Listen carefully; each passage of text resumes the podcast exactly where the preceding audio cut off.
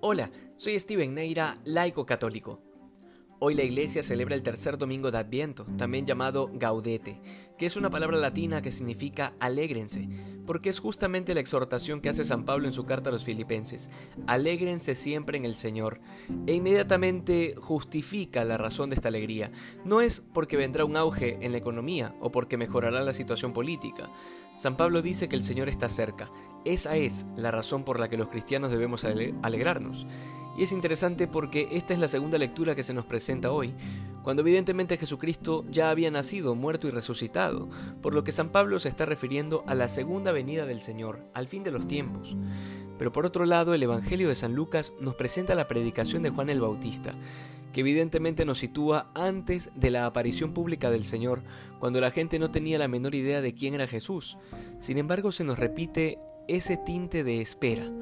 Pero no es una espera atolondrada o cargada de preocupaciones, sino que ambas tienen una dimensión de alegría profunda. No la alegría del mundo, que sube como espuma y luego desaparece, sino que es una alegría que está arraigada en la fe que no perece. La alegría que embargaba el corazón de quienes escuchaban al Bautista les llevaba a cuestionarse su propia vida porque querían estar a la altura de aquel que anunciaba Juan y que no era digno de desatarle la correa de las sandalias. Y luego, la alegría que embarga el corazón de San Pablo es la de quien espera la liberación, ya no de un pueblo geográfico o de una raza en particular, sino de la humanidad, de toda la creación que gime expectante porque será renovada. Hoy es el domingo de la verdadera alegría, que debe llevarnos a reconducir nuestros caminos y alinearlos a los de Dios. Justamente por eso la alegría cristiana no se queda en emociones o en detalles externos.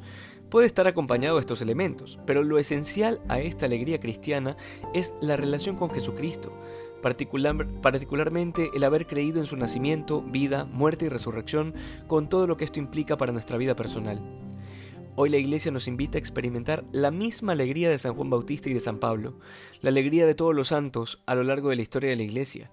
Es una alegría que, como lo decía el Señor a sus discípulos, nadie nos la podrá quitar. Que hoy seamos más santos que ayer. Dios te bendiga.